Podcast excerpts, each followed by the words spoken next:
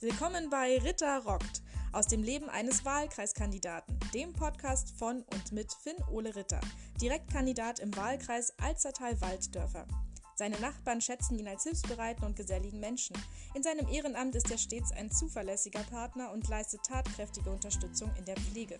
Nach dem Motto: Machen ist wie wollen, nur krasser und mir, Tatjana Sosin, begeisterte Sprachwissenschaftlerin und Rhetoriktrainerin und Hamburg-Liebhaberin. Ich treffe mich hier regelmäßig mit Finn-Ole Ritter und versuche herauszufinden, wie er tickt, was ihn bewegt, was ihn antreibt und natürlich, was er so tut und wie er es tut. Zusammen wollen wir einen Einblick in das Leben eines Politikers geben und euch zeigen, wie spannend ein Wahlkampf sein kann. Hallo und herzlich willkommen zu Ritter wir melden uns wieder nach einer etwas längeren Pause, denn wir waren beide krank. Erst Finn, dann hat es mich erwischt. Deshalb mussten wir ein bisschen aussetzen. Aber jetzt sind wir wieder da und jetzt kann es auch wieder losgehen. Wir sitzen hier in einer Pause zwischen zwei Wahlkampf-Infoständen und dachten, ja, wir sprechen mal ein bisschen über Wahlkampf. Hallo Finn. Moin Tanja.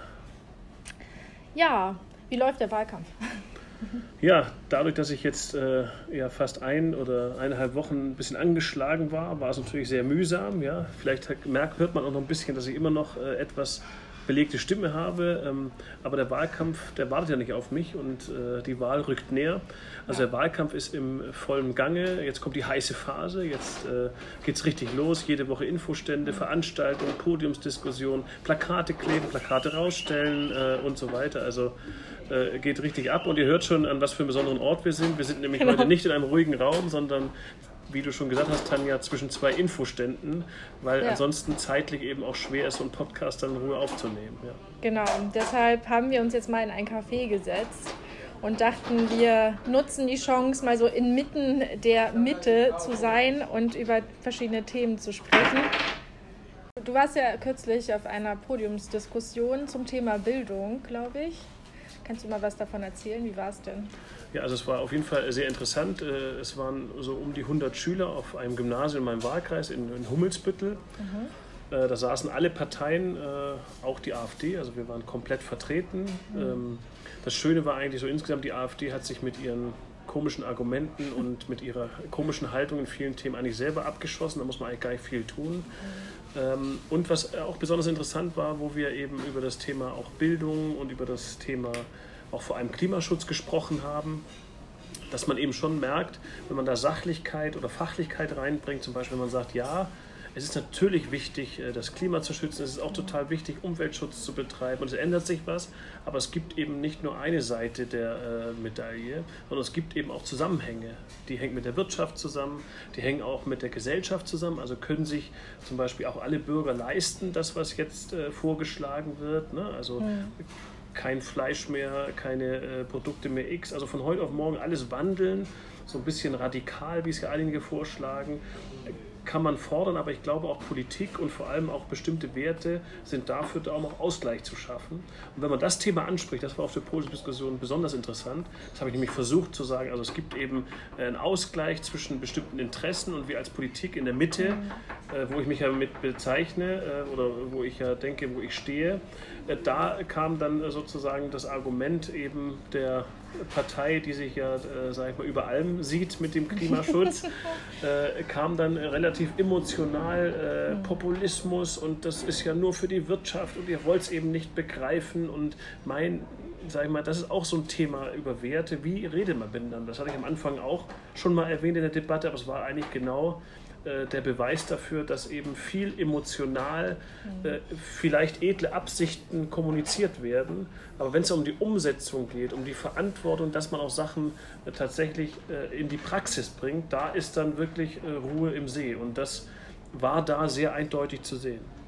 Aber kann man nicht sagen, dass jetzt genug Zeit vergangen ist und man genug gewartet hat und sich selbst überlassen und mit der guten Absicht äh, auch die Regierungskoalition äh, rangegangen ist, aber gebracht hat es ja nicht viel im Umweltschutz. Und da kann man natürlich auch irgendwo, ich sag mal, verstehen vielleicht, dass Leute sagen, jetzt muss aber wirklich was passieren. Und dann fallen die auf diese radikalen Lösungen rein, auf diese ja, scheinbar einfachen Antworten, die Parteien ihnen bieten oder sie verschließen sich dem ganz, dass sie sagen, okay, Klimawandel gibt es gar nicht, warum sollten wir da was machen? Meinst du nicht, dass dann, dass wenn wir ein Weiter so machen, was ja oft, oft äh, vorgeworfen wird der FDP, ihr wollt ja nur ein Weiter so, dass, äh, ja, dass dann die Leute erst recht in die Fänge der Populisten fallen?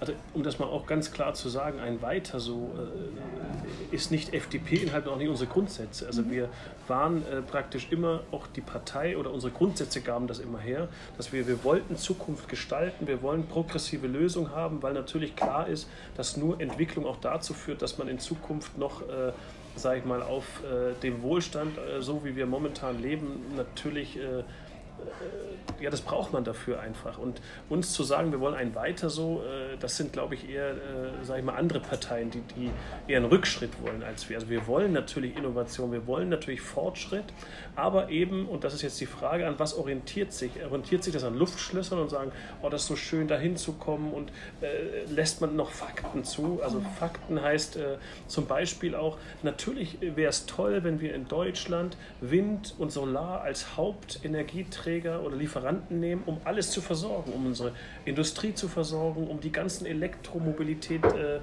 die äh, ja geschaffen werden soll, zu versorgen, um auch unsere Weiterentwicklung im digitalen Bereich, ich meine, das, äh, vielleicht unterschätzen das auch Leute, aber auch dieser ganze äh, digitale Bereich, mehr Internetnutzung, mehr Streaming, das kostet alles Energie. Und äh, wenn man da sagt, ja, ist doch kein Problem, wir äh, schaffen das äh, schon irgendwie, mhm. ist es mir zu wenig. Also da, da kann man auch teilweise echt mal Angst haben, dass es eine richtig fette Bauchlandung gibt. Und deswegen, sage ich mal, positionieren wir uns ja. Das heißt ja, Position heißt ja nicht, wir lehnen es ab. Aber wir wollen es eben anders machen. Wir wollen es wirklich umsetzungsorientiert machen und nicht so, wie es jetzt gemacht wird, dass man im schlimmsten Fall wird unsere Stromversorgung in Zukunft mit tollen Absichten gestartet, aber damit enden, dass wir Kohlestrom aus Polen holen und Atomstrom aus Frankreich. Und das kann ja nicht der Kern äh, unserer Politik sein, dass wir das, was wir eigentlich ablehnen, dann zwangsweise nehmen müssen, um unsere äh, Stromversorgung sicherzustellen. Das ist ja total per, äh, also pervers fast, ja. Ja, ich glaube, das, was die jungen Leute fordern, das ist ja so, dass schnell und jetzt etwas passieren muss. Und die Viele der Lösungen der FDP sind eher langfristig oder zumindest mittelfristig angesetzt. Was kann man denn machen, damit es damit jetzt etwas passiert, damit man ein Zeichen sendet, okay, jetzt machen wir etwas dagegen und das sind wirksame Maßnahmen? Ich, ja, ich, ich glaube, ähm, natürlich hängt es immer vom Einzelnen ab, ob jemand selber sagt, natürlich, wenn wir in Deutschland Weltmeister sind im Verpackungsverbrauch, im Plastikmüll und sowas, dann fängt es bei uns natürlich an, weil wir mhm. ja nicht nur, äh, sag ich mal, äh, Weltmarktführer in bestimmten Produkten sind, sondern auch im bestimmten Verbrauch von Plastikmüll. Natürlich gibt es da Sachen, wo man selber anfangen kann. Also ich selber, aber mir ist das schon klar, mir ist schon längst klar, dass das, äh, äh sag ich mal, nicht braucht, die ganze Plastik, also ich achte schon drauf, weniger Verpackung zu verbrauchen, mehr Mehrweg zu machen und so weiter. Das, also es ist ein Teil, hängt von uns ab. Mhm. Was man aber, glaube ich, ablegen sollte, ist, dass wir aus Deutschland heraus, wenn wir uns einschränken, damit die Welt, sage ich mal, beeinflussen können, also das Klima. Also es gibt ja keine, keine Käseglocke über Deutschland. Ne? Also das heißt, wir beeinflussen das Weltklima eher wenn wir es schaffen, keine Verbote zu exportieren, sondern wenn wir innovative Umwelttechnik exportieren. Das sollten wir viel mehr in, in den Mittelpunkt äh, stecken. Also wir, wir zahlen jetzt den Kohlekraftwerksbetreibern horrende Milliardenbeträge dafür, dass sie noch früher abschalten, als sie es schon geplant haben. Und was könnte man erreichen, wenn man überlegt, diese Milliardenbeträge in Forschung, Innovation, neue Speichermöglichkeiten, neue Technologien, neue, äh, sage ich mal, Antriebsstoffe und so weiter.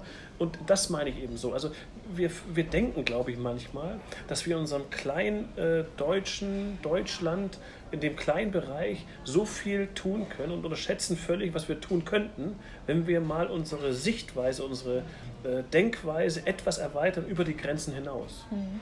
Denkt mir groß, hat Christian Lindner gesagt beim Dreikönigstreffen.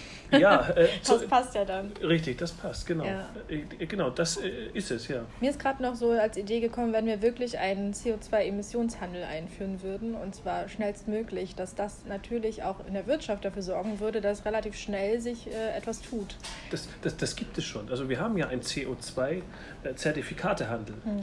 Und äh, der praktisch hat schon Wirkung gezeigt. Also das heißt, äh, es ist so, dass dieser Handel, weil der Preis für äh, Ausstoß zu hoch ist, dass natürlich die Unternehmen betriebswirtschaftlich das nicht bezahlen, weil sie Geld sparen können. Und es hat, sage ich mal, Auswirkungen, das hat man ja jetzt gesehen in den neuesten Erhebungen, dass eben der Ausstoß dadurch gesunken ist. Mhm. Jetzt kann man sagen, das ist ein Mittel, aber man möchte es eben nicht marktwirtschaftlich lösen, sondern man möchte es planwirtschaftlich lösen. Man möchte, dass der Staat vorgibt, mhm. was praktisch äh, auf dem Markt los ist. Und wir treten eben dafür ein, dass wir sagen, es hat eine Auswirkung, das haben wir gesehen.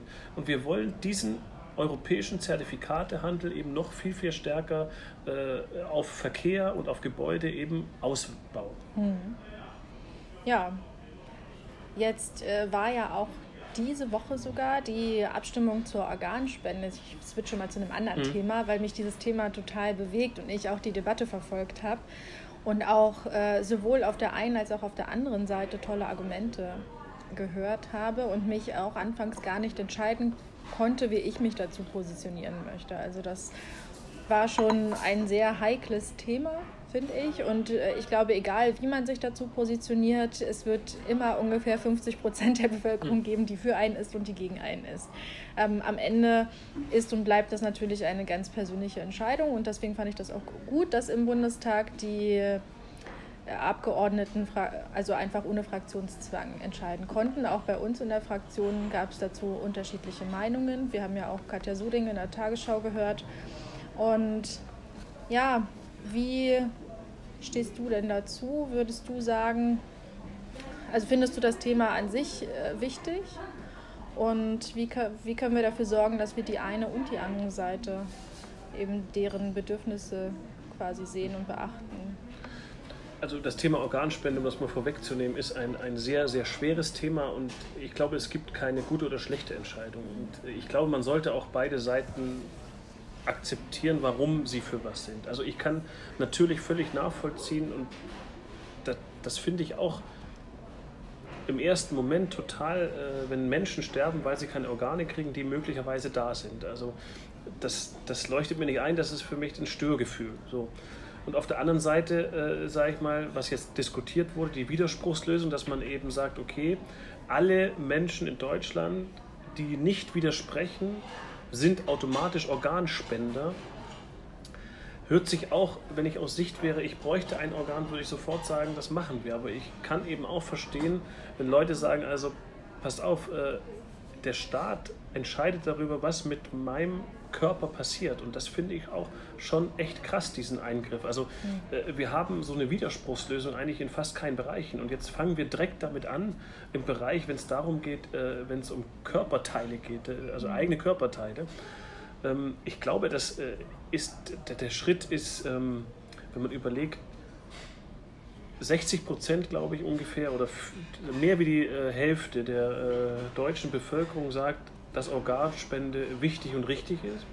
Aber ich glaube nur irgendwie 20 oder 25 Prozent mhm. sind Organspender. Also äh, da ist ja schon ein Missverhältnis. Passt etwas nicht zusammen. Das, das stimmt auch ja. etwas. Das erzeugt bei mir auch ein Störgefühl. Ja. Also deswegen sage ich, äh, lasst uns massiv da reingehen, dafür zu werben, dass wenn man sich mit dem Thema nicht auseinandersetzt oder nicht sagt, ich stimme zu oder lehne es ab, dass ich damit eben auch möglicherweise jemanden anders, der darauf angewiesen ist, äh, sage ich mal, nicht helfe. Mhm. Und ob das jetzt jemand sagt, ich mache das nicht oder ich mache es, ist auch seine Entscheidung, die will ich auch gar nicht als gut und schlecht bewerten. Mhm. Äh, aber wie du schon merkst, ich, ich komme auch zu keinem Ergebnis. Im, im, jetzt aus meiner Sicht habe ich mich äh, praktisch gedanklich, wenn ich, ab, hätt, wenn ich abstimmen hätte müssen, dafür entschieden, dass ich dachte, ich hätte der Widerspruchslösung nicht zugestimmt und ich hätte mich eher darauf konzentriert, wie kriegen wir es hin, mhm. mehr Leute aus ihrem eigenen ihrer eigenen Verantwortung einen Organspendeausweis äh, zu beantragen oder äh, zu sagen, okay, wenn ich eben ablebe, dann bin ich bereit, auch meine Organe zu spenden. Hm. Was ich komisch fand, ist, dass man dieses diesen Ausweis halt immer bei sich tragen muss und das ist einfach ein Kärtchen. Und ich frage mich, warum man das nicht digitalisieren kann, dass man irgendwie ein Verzeichnis hat, wo ich mich einfach im Internet registriere und dann kann der jeweilige Arzt irgendwie nachgucken, aha, ist Organspenderin oder nicht. Und ich brauche nicht dieses Kärtchen, weil ich kenne das von an, also andere Kärtchen und selbst den Personalausweis schleppt man auch nicht immer mit. Was ich dann total doof finde, wenn Ärzte dann erst irgendwie auf Suche gehen müssen oder dann meine Angehörigen befragen müssen, ja, wollte sie das jetzt oder wollte sie das nicht? Also irgendwie so ein zentrales Register oder so. Ich weiß nicht, ob das datenschutzkonform ist, keine Ahnung. Aber so einen äh, zentralen ja, Ort, wo man eben sich einfach ja, registrieren lassen kann, ohne dass man diese Karte mitschleppen muss. Das also, wäre vielleicht, glaube ja, ich, vom Grundsatz her äh, hört sich die Idee gut an und man versteht nicht in dem Zeitalter von heute, dass es noch Karten sein müssen aus ja. Papier. Äh, die kaputt gehen auch ja. mit der Zeit. Aber ich glaube tatsächlich, dass das, äh, sage ich mal, äh, aufgrund von Datenschutz äh, problematisch wäre. Mhm. sind ja sehr sensible Daten auch. Äh, jemand, der Organ spendet, da ist, sage ich mhm. mal, vielleicht tatsächlich, wenn man so ein zentrales Register schafft, immer das Problem, wenn da jemand Zugang drauf hat ne, bei so gebündelten äh, Daten, die man dann hätte, mhm. ob diese besonders schützenswerten, sensiblen Daten dann tatsächlich an die falschen Hände geraten. Das ist, Aber das ich, hast du doch in anderen Bereichen ja, äh, Genau, das, deswegen also diskutiert man ja, ja, Genau, also deswegen diskutiert man und man muss eben, glaube ich, äh, sag ich mal, äh, darüber äh, sprechen, wie die Daten geschützt sind. Mhm. Aber grundsätzlich spricht natürlich nichts dagegen, das irgendwie elektronisch zu lösen. Also, Vielleicht können ja unsere Hörer uns mitteilen, ob sie selbst Organspender sind. Vielleicht auch, also gerne auch, wie ihr dazu steht. Also wart ihr für die Widerspruchslösung oder für das alte Verfahren sozusagen. Wie seht ihr überhaupt das Thema? Ist das euch wichtig? Sagt ihr, ja, ich möchte auf jeden Fall oder ich habe mich jetzt kürzlich dazu entschieden, Organspender zu sein. Wie sind eure Erfahrungen und was haltet ihr davon, wenn man das zentral irgendwo in einem Verzeichnis bündeln könnte und sich einfach online dafür entscheiden könnte? Könnt ihr mal in die Kommentare hm. schreiben. Und ja, da sind wir sehr gespannt drauf, was also ihr dazu sagt. Also ich selber bin kein Organspender. Okay. Aber es hat eigentlich gar keinen Grund. Weiß ja. bist du Organspender? Ja. ich habe mich bei äh, der DKMS angemeldet. Ja. Und auch äh, Organspenderausweis gemacht, ja. Aber ich, ich habe gar keinen Grund eigentlich dafür. Warum? Ja. Also irgendwie scheint das, äh, entweder muss ich zu viel machen, aber es kann auch sein, ich täusche mich völlig, aber ich habe kein, kein Schreiben gekriegt, ich weiß gar nicht, wo man das her, also Internet wahrscheinlich würde ich gucken. Ich, bei meinem Arzt lagen so ja. Ähm, ja. Sachen aus und dann, ich glaube, auf der Altonale, da war ein Stand okay. auch, da konnte man auch sofort den Organspenderausweis ausfüllen. Komischerweise bei den Humanisten konnte ja. man da am Stand. Fand ich aber cool. Ja. Also, ja. Das zeigt vielleicht auch, dass es irgendwie vielleicht das Thema mehr Menschen erreichen sollte, muss ja. und dass man eigentlich noch viel tun kann. Also Deswegen finde ich es gut, diese Aufklärungsarbeit, die jetzt gemacht werden soll bei den Ärzten und auch in den Behörden, dass man eben nochmal darauf hingewiesen wird. Und vielleicht, wenn man irgendwie so mit der Nase reingestoßen wird, dann ja. äh, denkt man sich so, ja gut, dann fülle ich das Ding jetzt aus. Also ja. ich glaube, viele, ja einfach, vielleicht ist die Hürde noch zu groß, obwohl es ja schon sehr unterschwellig ja. ist. Aber, aber war, also ich sag mal, warum kann man solche Informationen nicht von Staatsseite zum Beispiel mitgeben, wenn man seinen Personalausweis von ja, genau. Reisepass beantragt, ja. Impfung, was weiß ich, was man alles machen kann mhm. oder immer wenn man Kontakt mit, warum gibt man das, also wenn man das so ein wichtiges Thema ist, und das ist ein wichtiges Thema, weil davon andere Menschenleben abhängen, äh, finde ich, kann man, glaube ich, ist noch Luft nach oben. Ja. Äh, für wie man die Bürger darüber informiert, äh, dass man Organspende machen kann ja. und vor allem, dass man es machen sollte. Ja. Was ich aber gut fand, äh, Antrag von Jan Spahn hin oder her, ob man dafür oder mhm. dagegen ist, was ich gut fand, ist, dass dieses Thema einfach so präsent wurde. Ja. Dass das mitten in die Bevölkerung äh, rein ist. Es hat zwar verschiedene mhm. Lager dann gegeben, ist aber nicht schlimm, die Menschen haben sich damit beschäftigt. Und vor allem die Menschen, die auf ein Organ angewiesen sind und darauf warten und eben wo ihr Leben mhm. davon abhängt, die sind mehr in den Fokus gerückt und das fand ich gut. Also das hat man ja damit schon mal bewirkt. Also ich, ich hoffe, es führt zu ganz viel. Äh, also ja. bei mir wird es auf jeden Fall dazu führen. Ich werde das auf jeden Fall in, in Angriff nehmen. Mhm. Äh, aber ich glaube, wie du schon sagst, das Thema ist bei vielen auf die Agenda gekommen. Ich hoffe mal, dass das dazu führt, dass mehr Leute sich äh, registrieren als Organspender. Ja. Also ein Aufruf an alle. genau. Überlegt euch das Thema, egal wie ja. ihr es nachher entscheidet, aber beschäftigt euch damit. Das ist, glaube ich, ja. wichtig. Ja. Zumal man ja gar nicht entscheiden muss, äh, spende ich alle meine Organe oder nicht, sondern man kann sich sogar die Organe aussuchen, die man spenden möchte und die man nicht spenden möchte. So, das kann man ankreuzen. also da wäre ich aber irgendwie so, da würde ich alles spenden. Ja, klar, ist bei mir jetzt auch okay. so, aber es gibt vielleicht Menschen, die sagen, ja. okay, aus äh, kulturellen, religiösen ja. Gründen, was auch immer, wollen sie das Herz nicht oder ja. was auch immer, dann äh, ist es ihnen auch freigestellt. Das finde ich gut. Ja. So, jetzt äh, ist unser Kaffee fast alle. Wir müssen gleich weiter an den Infostand. Und was wir noch ankündigen wollten ist, morgen morgen. Großer Tag, genau. nämlich wir haben morgen Neujahrsempfang im Richtig. Bistro in Volksdorf. Im Koralle Bistro. Im Koralle Bistro Volksdorf, Entschuldigung. Äh, wir hoffen auf eine volle Hütte. Ich gehe davon aus, wir haben ganz viele Einladungen verteilt, werden gleich hier noch viele Einladungen verteilen. Um 11 Uhr geht's los. Unser äh, Ehrengast ist Anna von Treuenfels, unsere Spitzenkandidatin. Genau und äh, ja, eine starke Frau aus der äh, Mitte, äh, die uns, glaube ich, und ich versuche es auch mit, nochmal aufzeigen wird, welche Werte denn eine starke Mitte auch vertritt und auch aus unserer Sicht zwingend erforderlich ist im Parlament oder auch im Senat. Mhm. Also wird auf jeden Fall ganz, ganz interessant morgen. Ja, Johanna und ich, wir sind sehr große Anna-Fans. Ja. Wir ziehen die Lederjacken gar nicht mehr aus. Ah, also morgen in Lederjacke, ja? Morgen in Lederjacke, natürlich. Das, ja, das äh, Erkennungszeichen ist, der starken Mitte, ja? Genau, das stimmt. Das, damit zeigen wir, ja. dass auch die Frauen in der Mitte leben. Und jetzt gleich am Wahlkampfstand sind wir so viele Frauen. Ich Tanja, Johanna, äh, Kati, also meine Frau, äh, Mandy kommt noch, ja, hat sie gerade angekündigt, genau. und Christian. Also wir ja, sind fünf Frauen.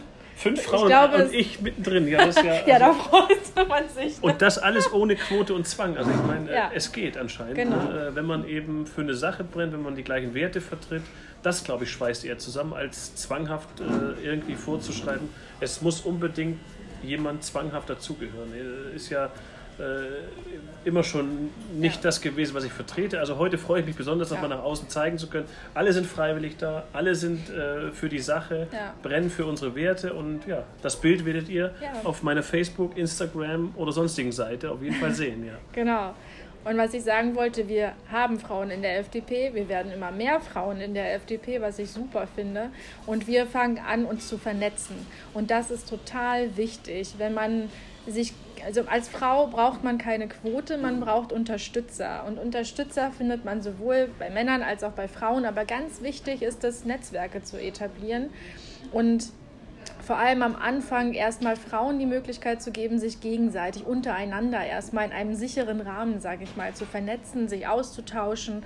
Und das ja, sorgt dann dafür, dass sie immer mehr selbstbewusster werden und dann auch nach außen gehen und in anderen Netzwerken teilnehmen, wie unseren Landesfachausschüssen oder auch Bundesfachausschüssen oder vielleicht auch äh, Kreisvorsitzende werden und so weiter, sich mehr trauen, dann Ämter zu übernehmen. Und wir erhöhen gleich die Sichtbarkeit der Frauen in der FDP und kämpfen für das ja. Direktmandat.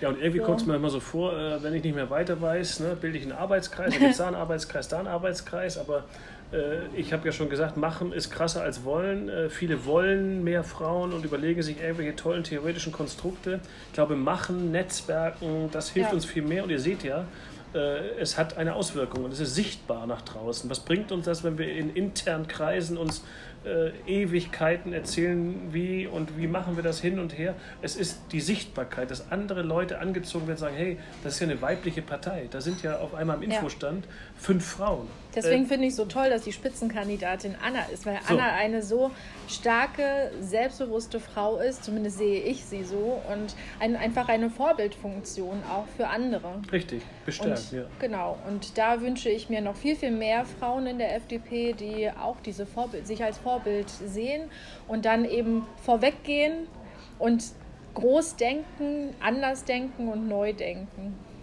So, und jetzt müssen wir los. Es wird langsam knapp. Deshalb wünschen wir unseren Hörerinnen und Hörern ein wunderschönes Wochenende. Und genau, folgt uns gerne auf Spotify, iTunes, Google Podcasts, unterlasst uns Kommentare, Bewertungen und wir sehen uns ab jetzt wieder regelmäßig jede Woche Sonntag oder hören uns jede Woche Sonntag.